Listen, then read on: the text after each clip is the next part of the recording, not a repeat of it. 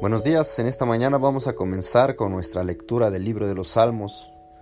Hoy vamos a leer el Salmo 1, el cual hace un contraste entre el justo y el impío, el hombre que vive de una manera agradable delante de Dios y aquel hombre que vive como si Dios no existiera.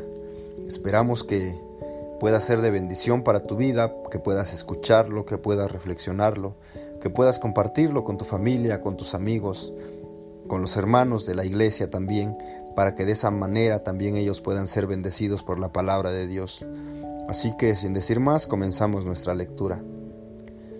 Cuán bienaventurado es el hombre que no anda en el consejo de los impíos, ni se detiene en el camino de los pecadores, ni se sienta en la silla de los escarnecedores, sino que en la ley del Señor está su deleite, y en su ley medita de día y de noche Será como árbol plantado junto a corrientes de agua, que da su fruto a su tiempo y su hoja no se marchita.